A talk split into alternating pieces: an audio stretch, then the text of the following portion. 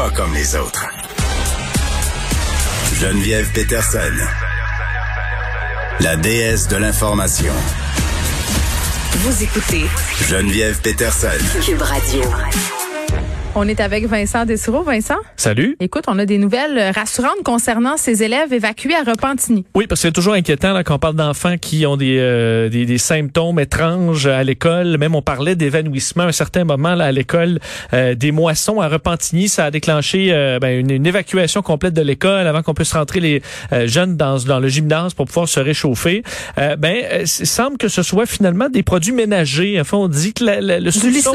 Ben, le, fort. le soupçon en ce moment, c'est que des jeunes, pour se laver les mains, ils sont allés comme en dessous d'un lavabo où il y avait différents produits. Puis ça, Oh. ça serait mélangé là, euh, comme il faut pas. Et là, il y aurait eu des émanations qui auraient causé certains problèmes, des démangeaisons. Et là, on a évacué tout le monde. 14 personnes, 14 jeunes transportés à l'hôpital, vraiment par mesure de précaution Ouais. quand même. On en aurait gardé, ils se portent tous bien. Là.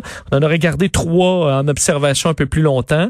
Euh, mais euh, et on garde l'école évacuée. Il faut dire, il, il, il est Oui, 3h20. c'est- la fin de l'école. On va nettoyer, on dit, Ouais. euh, en, de fond en comble. Pas la avec le classe. même produit, j'espère.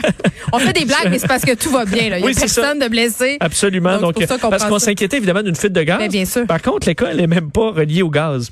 Bon. Alors, euh, je pense rapidement, on, on disait c'est peut-être la plomberie. Alors, rien de grave pour l'école des moissons. Plus de peur que de mal.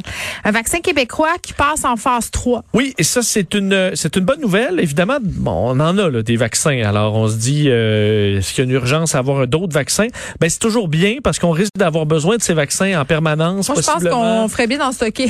Tout à fait, et euh, entre autres parce que le, ce vaccin de euh, bon de, de, de- de- développé euh, au Québec, Medicago, est intéressant, fait d'une façon, d'une technologie différente. On, sait que- on sait qu'ils utilisent des plantes et euh, travaillent déjà sur des vaccins spécifiques aux variants. Alors c'est quand même intéressant ce qu'ils font. Recherche présentement 30 000 volontaires pour une étude en phase 3 dans 10 pays. Euh, et là, le défi, c'est de convaincre les gens parce que de ce que je comprends, tu, tu peux pas être vacciné pour les autres vaccins quand tu es dans la phase 3. Là. Alors, est-ce que toi, tu te dis, ben parfait, moi, je serai pas vacciné dans les prochains mois pour embarquer dans cette phase de recherche? Peut-être pour les plus jeunes. Oui, on va leur souhaiter que ça se passe pour le mieux. Bon, évidemment, on va surveiller ce point de presse aux alentours de 17 heures. On s'apprête à alléger les mesures, tandis qu'en Ontario, ça va pas très bien. On va suivre ça. Est-ce que le couvre-feu soit prolongé à 21h30 dans le coin de Montréal? Porte à croire. En direct à 17h, on vous présente ça. Merci Vincent. À demain, 13h.